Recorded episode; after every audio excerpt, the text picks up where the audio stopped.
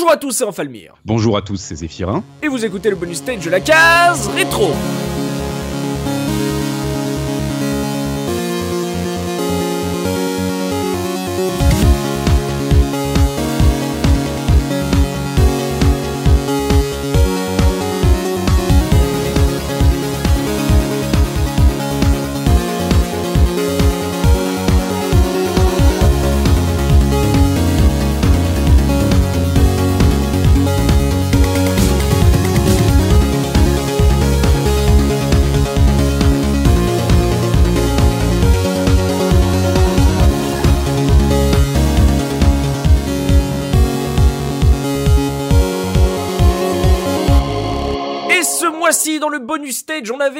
Avec de vous offrir une pastille musicale différente de ce qu'on vous propose d'habitude sur ces bonus stages, puisqu'on vous a concocté un petit blind test.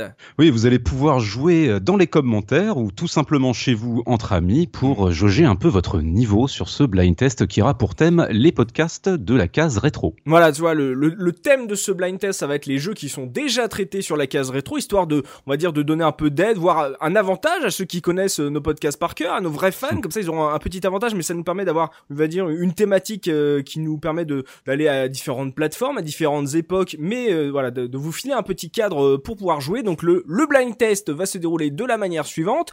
On vous passe une piste inconnue. Si vous trouvez le nom du jeu, vous remportez un point. Et si vous arrivez à être encore plus précis à trouver le nom de la piste ou le niveau dont, elle est issue, vous remportez un point supplémentaire. Donc maximum deux points à trouver par par piste. Et à la fin de chaque piste, on va donner la bonne réponse histoire qu'on puisse relever les scores au fur et à mesure, qu'on soit pas obligé de retenir un peu tout dans sa tête. Comme ça, ça vous permet de, jouer au fur et à mesure avec nous. Et comme on l'a dit, vous pouvez jouer entre vous, mais si vous jouez tout seul, n'hésitez pas à nous relayer votre score final dans les commentaires du billet sur lacaseretro.fr. Et on va et voilà, et on va commencer tout de suite par la première piste de ce blind test. Vous êtes prêts? C'est parti.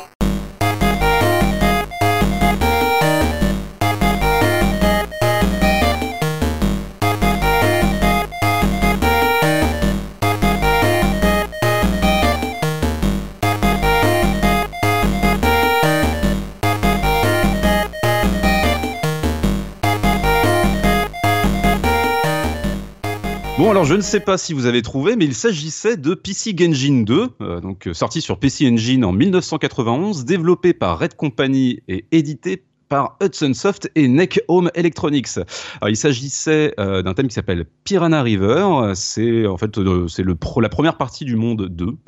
Euh, alors il y avait en fait une possibilité, il y avait deux réponses en vérité à cette piste-là, puisque ce thème-là on le trouve également dans le premier PC Engine, qui parce qu'en fait c'est le thème également du, de la première partie du monde 3. Bon, voilà. Donc si vous aviez trouvé ah, PC Engine 1 ou 2, les deux réponses se valent. Voilà, voilà. Et donc le compositeur s'appelle Hirohiko Takaya qui a pas mal composé sur NES, notamment sur Xexiz, Friday the First, je vais pas y arriver, euh, Vendredi 13, ah, Adventure Island 3, mon anglais est à chier, et The Karate Kid, donc des jeux à licence. Hein. Il a pas mal composé sur Famicom mm. NES, le bonhomme, et c'était dans l'épisode numéro 40 de la case rétro. PC ah. Engine 2. T'es pas un peu frustré de pas l'avoir fait celui-là? Euh, Je suis je suis frustré de d'avoir fait euh, de ne pas avoir fait tous les, les, titres dont je vais parler dans ce bonus stage. c'est ça, tu comme ça tu rattrapes ta frustration pour pouvoir parler euh, de ces jeux quoi. Et, tout à fait, il y a une espèce de soulagement un petit peu euh, aujourd'hui. Je suis très content. Elle est excellente, elle est excellente cette, euh, cette OST en plus. De elle est géniale. Mm. Ouais, ouais, je suis tout à fait d'accord. C'est des superbes thèmes pour un jeu vraiment mémorable.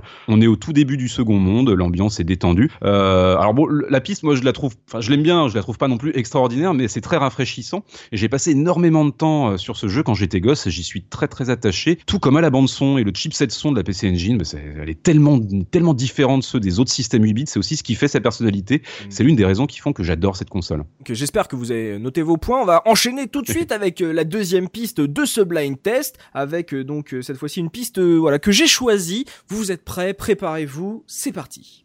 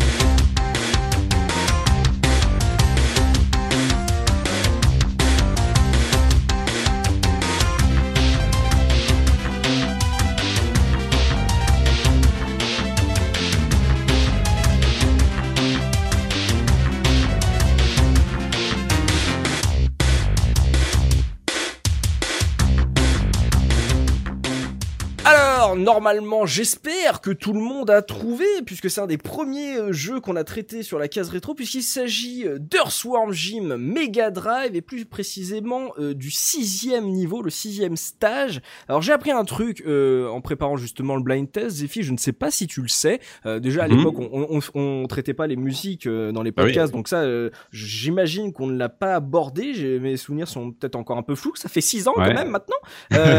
C'est-à-dire que normalement dans Earthworm Jim, la personne qui est créditée à la musique, c'est euh, Mark Miller. Sauf qu'en fait, Mark Miller n'a, euh, on va dire, n'a fait qu'adapter euh, la musique pour la version Super Nintendo d'Earthworm Jim, et en fait, c'est pas lui le vrai compositeur du jeu, et en fait, c'est le célèbre, non moins célèbre Video Games Live, Tommy Talarico qui l'a fait en fait.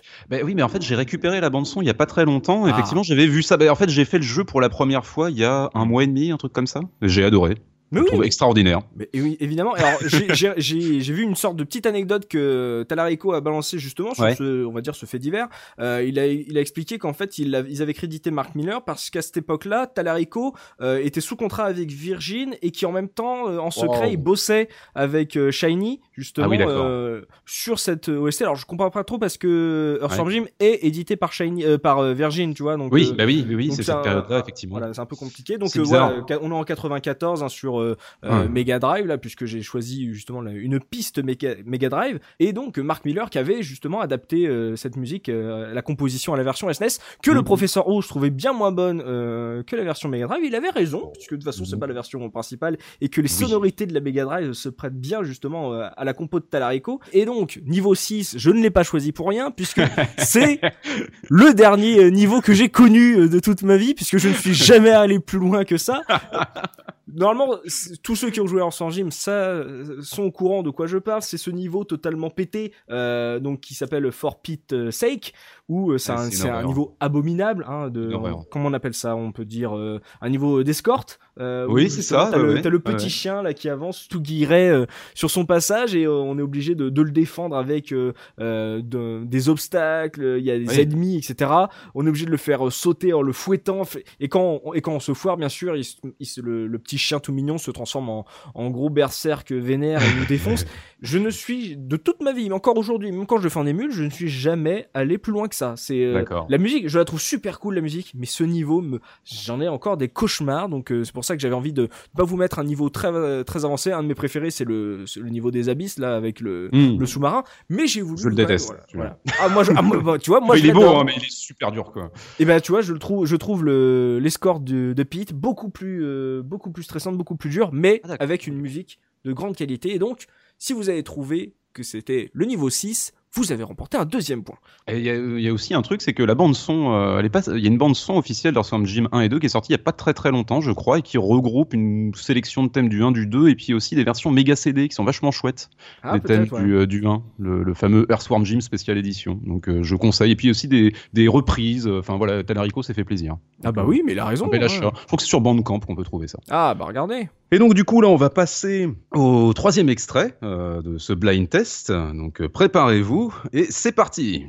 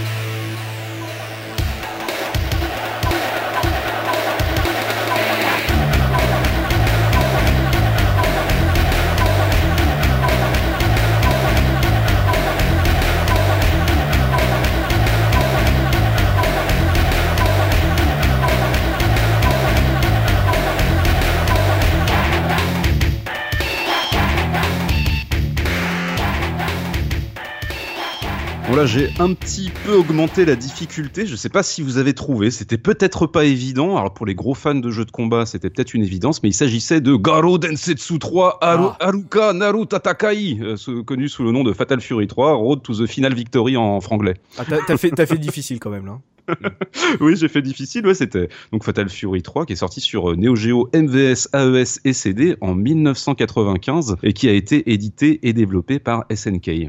Il s'agissait du, ti- du titre A Taste of Crocodile, le thème de Joe Higashi, qui a été composé par Papaya, euh, dont le véritable nom est Masaiko Hataya. Voilà, qui a composé alors, beaucoup chez SNK, notamment sur Beastbusters, The, The Super Spy, Ryu Konoken, qui est le, le- donc le premier Art of Fighting, Samurai Spirits, The King of Fighters 94, 95, etc., etc. Et euh, voilà, son, donc le Fatal Fury 3 avait été abordé euh, dans l'épisode numéro 39 de la case rétro. T'étais déjà toi? Bah pas du tout et euh, je suis tellement triste. je tu l'avais fait, tellement c'est- triste pendant toute l'émission.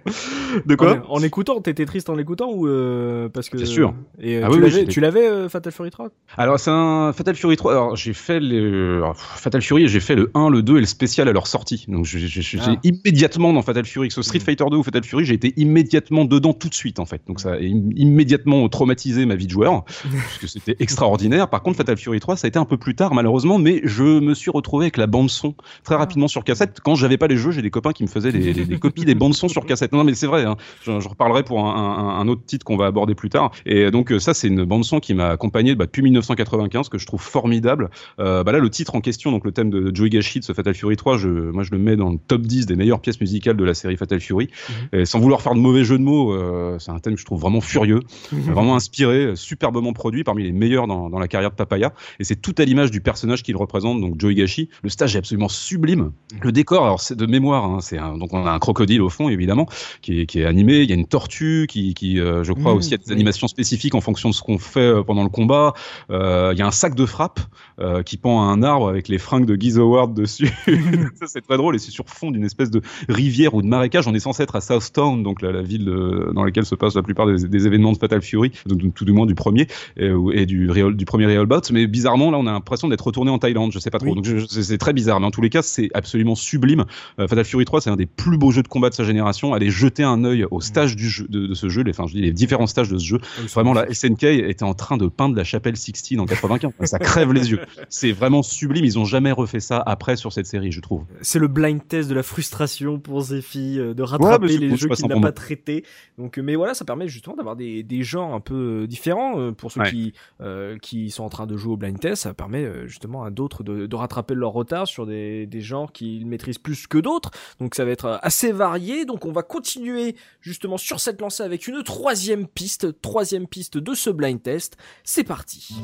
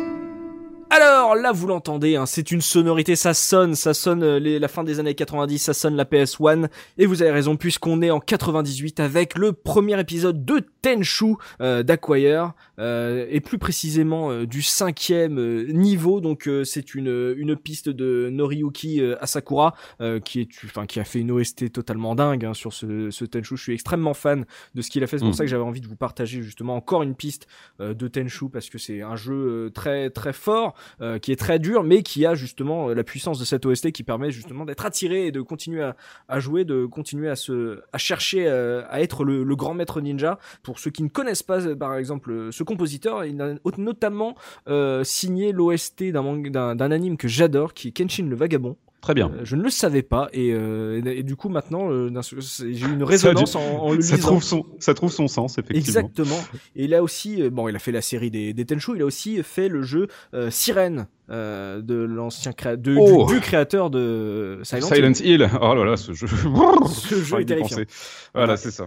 Donc niveau 5, donc qui est, euh, on va dire, le niveau euh, du ministre corrompu. Je sais plus comment il l'appelle, euh, où il faut euh, tuer le ministre corrompu. Donc c'est un niveau enneigé qui est très intéressant. C'est un des derniers que j'ai j'ai pu faire, euh, on va dire, de, en manière, euh, de manière assez simple, à ce que le, le jeu se termine de. On va dire assez difficilement, euh, la difficulté monte un peu trop euh, forte pour un, un gamin de mon âge en 98, donc j'avais Ah quoi, j'avais 11 ans en 80, non j'avais 10 ans en 98.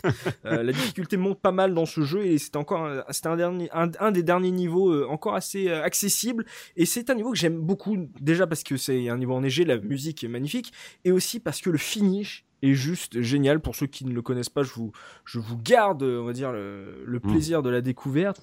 Euh, donc il faut, euh, on va dire, chasser et tuer un ministre corrompu. Et la manière dont ils ont terminé ce niveau était géniale. Euh, c'est vraiment un des, un très beau niveau. C'est une musique géniale.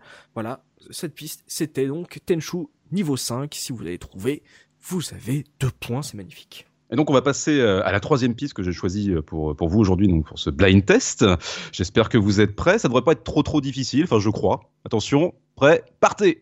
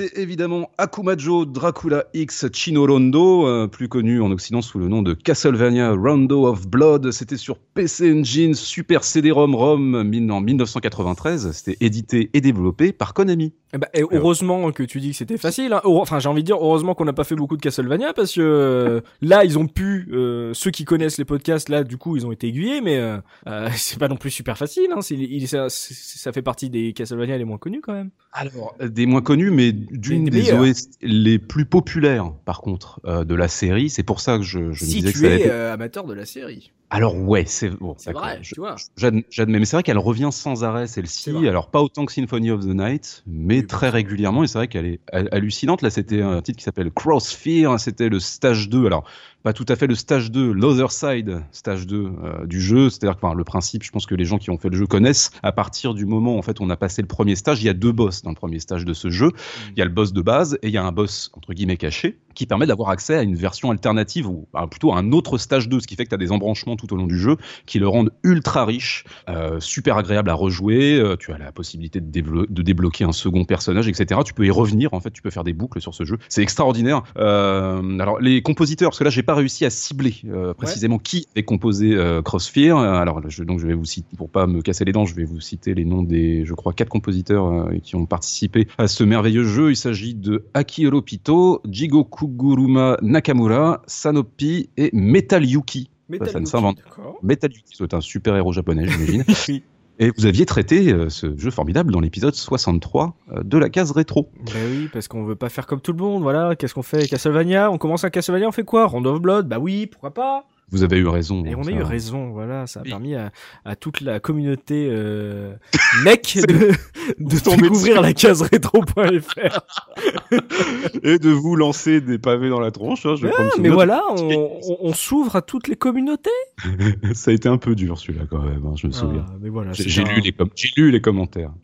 c'est un beau, c'est un beau podcast et on est très content de l'avoir fait et avec une musique de très grande qualité. Mais de toute façon, la PC Engine a tellement de belles OST, c'est dire c'est une de mes consoles préférées. Ouais, mais que ce soit cartouche ou CD, c'est vrai qu'il y a des choses incroyables euh, sur PC Engine. Donc là, c'est clairement encore une bande son moi, qui m'a accompagné tout au long de ma vie, parce que je vais faire très vite, mais c'est un jeu que j'ai fait très tard, Rondo of Blood. Mais quand il est sorti en 93, j'ai un copain que j'aime beaucoup, qui s'appelle Michel, que j'ai peut-être déjà euh, évoqué dans un podcast il y a quelques temps, je ne sais plus. Mais en tous les cas, qui avait acheté une PC Engine Duo pour ce jeu à l'époque, et il avait enregistré la musique, il m'avait passé ça à la maison. Je lui ai dit mais c'est merveilleux, et je lui ai demandé de me faire une copie. Il m'a fait non non c'est bon, garde la cassette, oh. et elle est encore dans une valise à la maison. Et voilà, ça fait depuis 93 que j'écoute l'OST de, de, Rondo of Blood. Alors là, c'est le son japonais euh, des jeux sur CD-ROM du début des années 90, c'est-à-dire du synthétiseur, de la reverb et de la guitare électrique. Eh ben, c'est très bien, c'est bon, c'est du son qu'on reconnaît, tu vois, c'est reconnaissable entre tous, on sent l'époque. Alors ensuite, on aime ou on n'aime pas, mais alors si on est dedans, c'est un régal, hein, ce truc. Hein. Euh, moi, dans le cas de Rondo of Blood, je trouve que ça fonctionne pour le coup vraiment à merveille.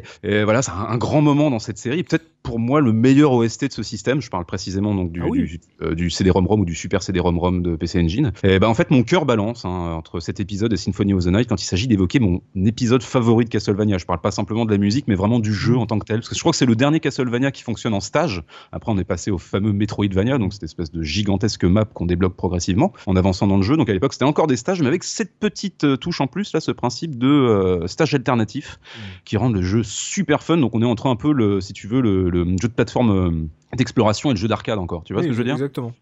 il, est, hyper plaisant à jouer et donc encore un jeu de la frustration pour Zephy. Donc euh, récapituler les points, on va préparer euh, justement moi la troisième piste que je vous ai choisie, donc la sixième piste pour vous, chers auditeurs qui suivez ce blind test. Est-ce que vous êtes prêts? Faites attention, c'est le moment de rattraper tous les points pour ceux qui sont en train de jouer ensemble. C'est parti.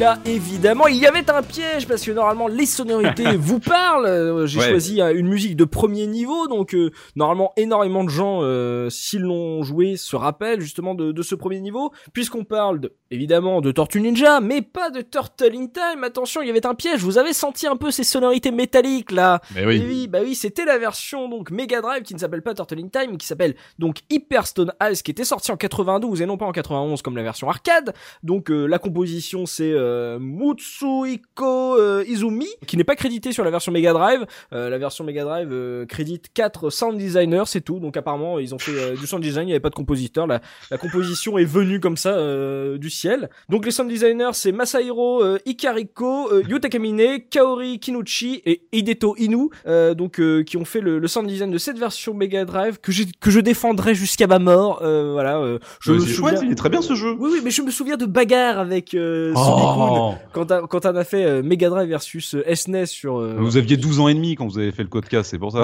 mais- non mais objectivement il a raison tu vois la, la version Ouais, Mega ouais. Drive est plus faible évidemment mais euh, je lui trouve de grande qualité parce que déjà c'est une Madeleine de Proust j'avais pas Turtle in Ah, Time oui. quand j'étais petit donc forcément il Oui. y a l'affect qui joue mais en termes normal. de je, je, me, je me souviens avoir euh, prétexté comme argument que l'absence euh, enfin que le, le, le peu de nombre de sprites des tortues permettait d'avoir un jeu très réactif tu vois puisque Oui. les, les- les- sur la SNES vois il y avait Bah beaucoup de mouvements de c'était très délié donc je le trouvais un peu plus lent alors que sur Mm. sur Hyperstone Ice tu appuies sur un bouton paf la, la tortue elle, elle donne un coup tu vois il y a- il C'est très nerveux, ouais. voilà Ouais. c'est un pour un tu vois. Et Ouais, euh, et c'est un premier niveau. Et par contre il ne commence pas comme euh, la version euh, SNES et arcade de Turtle in Time puisque celui-ci a le bon ton de commencer dans les égouts euh, je veux dire, Oui. euh, voilà, la, la statue de la liberté se fait enlever, les tortues voient ça euh, depuis leur euh, leur QG dans les égouts devant la télé. Dans les versions arcade euh, et SNES, ils commencent sur un pont. C'est What vrai. Ouais, J'ai envie de te dire what the Ah, fuck. c'est un peu plus bling bling du coup euh, sur la version arcade. Voilà. et- et- Alors et- que ouais. sur la version Mega Drive, bah, on commence d'abord dans les égouts et après on remonte en ville. Tu vois, la logique scénaristique, narration, on est, on est parti. Et voilà, c'est c'est Bah un jeu que j'aime beaucoup. C'est une belle, une belle introduction, une superbe musique. Moi, j'ai- j'ai- j'aime évidemment euh, Madeleine de Proust oblige. Je préfère les sonorités de la version Mega Drive. Je, le, Je comprends. le côté un peu métallique. Et voilà, c'est un, un beat'em up qui restera malheureusement dans l'ombre évidemment du gros euh, in Time. euh, Bien sûr. mais je lui trouve énormément euh, de caractère. Il a pas toute cette, euh, on va dire, features du voyage dans le temps. Il est beaucoup plus basique et je l'aime tout le temps, toujours autant. Et cette belle musique était un petit piège. Si vous avez dit Turtle in Time, vous n'avez pas bon.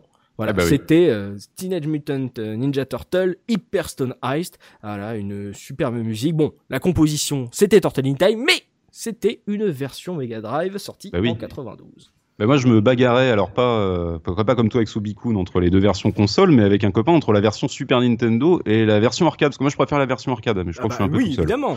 Nous allons passer au quatrième extrait que je vous propose pour cette émission. Alors là, est-ce que ça va être compliqué? Je sais pas trop. Peut-être que le jeu va être facile à identifier. Ça va peut-être être un peu moins facile, par contre, d'identifier le moment. Euh, voilà, ça va être, ça je pense, le piège, voire la difficulté. Mais il y a un petit, euh, il y a quand même un, un petit indice. Si vous écoutez bien le thème qui va suivre, vous allez peut-être pouvoir identifier euh, un peu plus facilement. J'en dis pas plus. Quatrième extrait, c'est parti.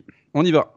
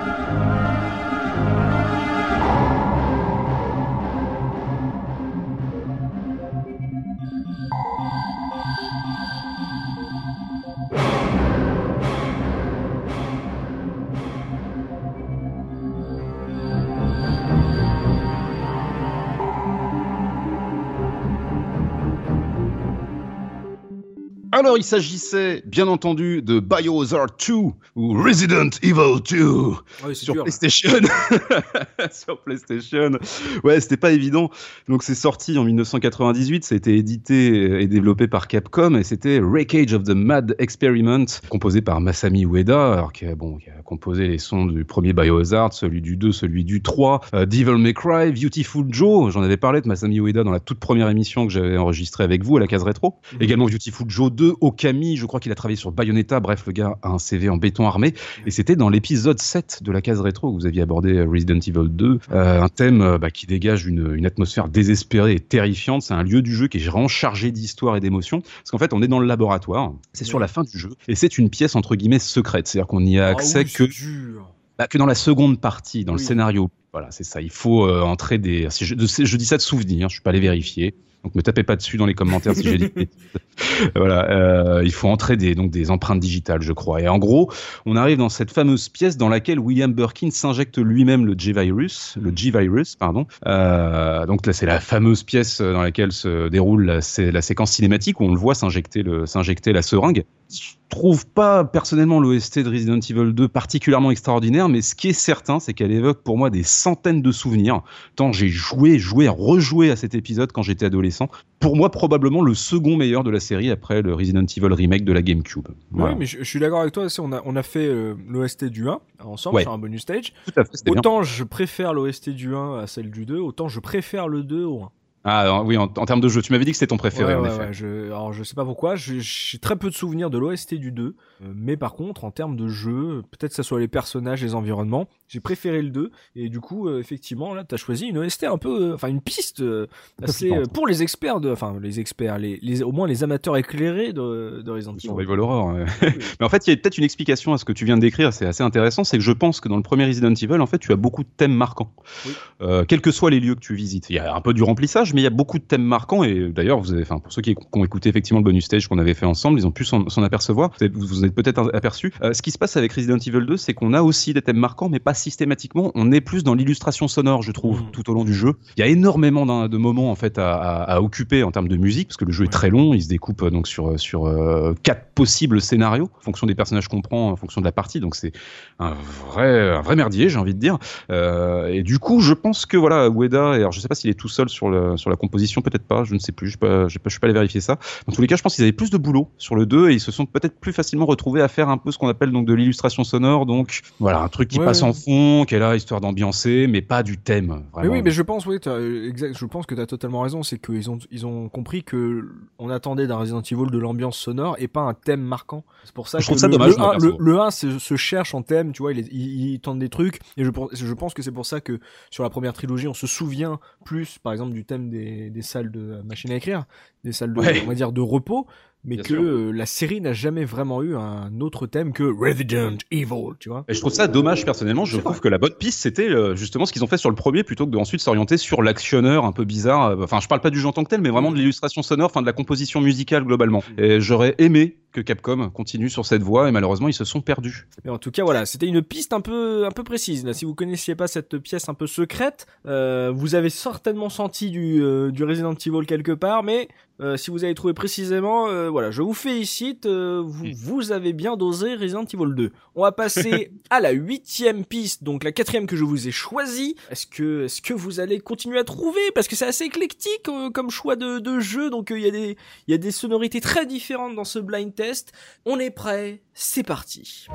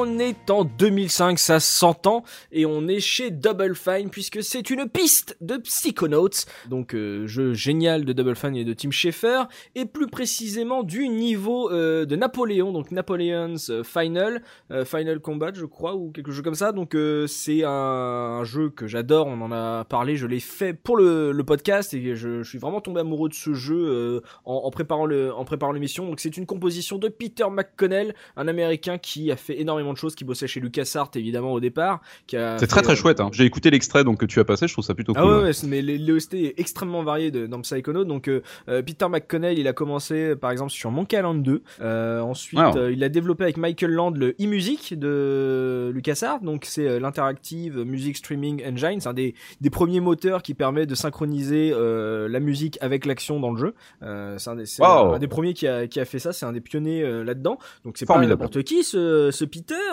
Donc après, il a bossé avec Schaeffer sur Full Throttle, sur Grim Fandango, euh, pour lequel oh. euh, il, va, il a reçu le GameSpot Award de la meilleure musique à la sortie de Grim Fandango. Et c'est bien normal, la musique de Grim Fandango est forcément exceptionnelle, elle est incroyable. Il a rejoint Schaeffer euh, à la création de Double Fine pour bosser notamment sur Psychonaut. Et donc, euh, pour ceux qui ne voient pas trop de quoi on parle avec cette piste de Napoléon, c'est un niveau qui est super original au milieu d'un jeu qui l'est tout autant, donc un, jeu qui est blindé d'idées euh, toutes les deux minutes. Euh, donc on est sur un niveau avec des, perspectives, avec un personnage schizophrène. Ça joue avec les, proportions à chaque fois. On rentre dans un plateau de, jeu. À, chaque fois qu'on monte une échelle, on rapetissime, etc. Donc il y a, des jeux d'échelle qui sont incroyables dans ce niveau. c'est un niveau qui est en plus très différent de ce qu'on on voit dans, le reste du jeu avec euh, une sorte de petite partie de, on va dire, de cive, euh, de, de jeu de gestion euh, stratégie avec des hexagones partout sur la, sur la map, etc. Des petits trucs à faire et une musique, Napoléon, ok, oblige, mais qui est hyper classe, hyper douce, qui est moins dans l'ambiance Tim Burtonesque du jeu, et que bah, moi qui me de toute l'OST de de Psychonauts c'est celle qui me reste le, plus en tête donc un jeu que j'adore une musique géniale et un Peter McConnell qui est un, un daron euh, euh, de la musique américaine quoi de jeux vidéo voilà, on arrive au dernier extrait que j'ai à vous proposer. Normalement, ça devrait être facile. Ça va plaire tout particulièrement à, deux, euh, deux, membres de la case rétro, ah, que je ne citerai pas évidemment, sinon ça va être trop facile. Là, vous allez tout de suite trouver. Attention, c'est parti. Je vous préviens, c'est un peu triste. On termine sur une, sur une note un peu, un peu glauque. Hmm. C'est parti, on y va.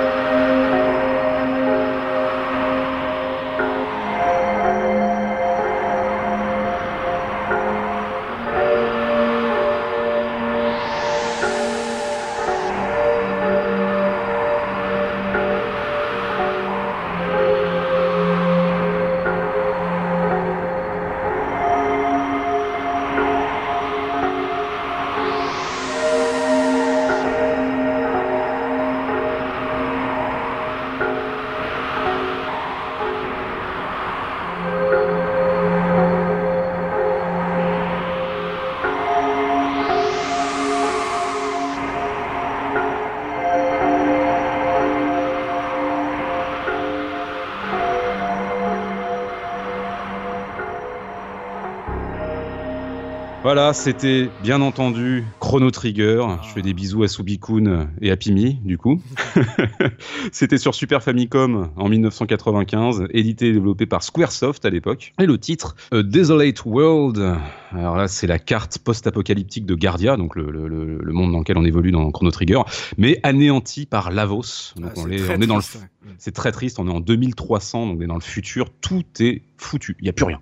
Il n'y a plus rien. Le sol est marron, tout est gris, tout est marron. Euh, les gens sont en train de mourir sur place, mais restent en vie. C'est très bizarre. Ils peuvent pas vraiment mourir, si je me souviens bien, parce qu'ils ont une espèce de dispositif qui leur permet de, de, je sais plus trop comment ça fonctionne, de dormir ou quelque chose, de se reposer, mais ils ont toujours faim en fait.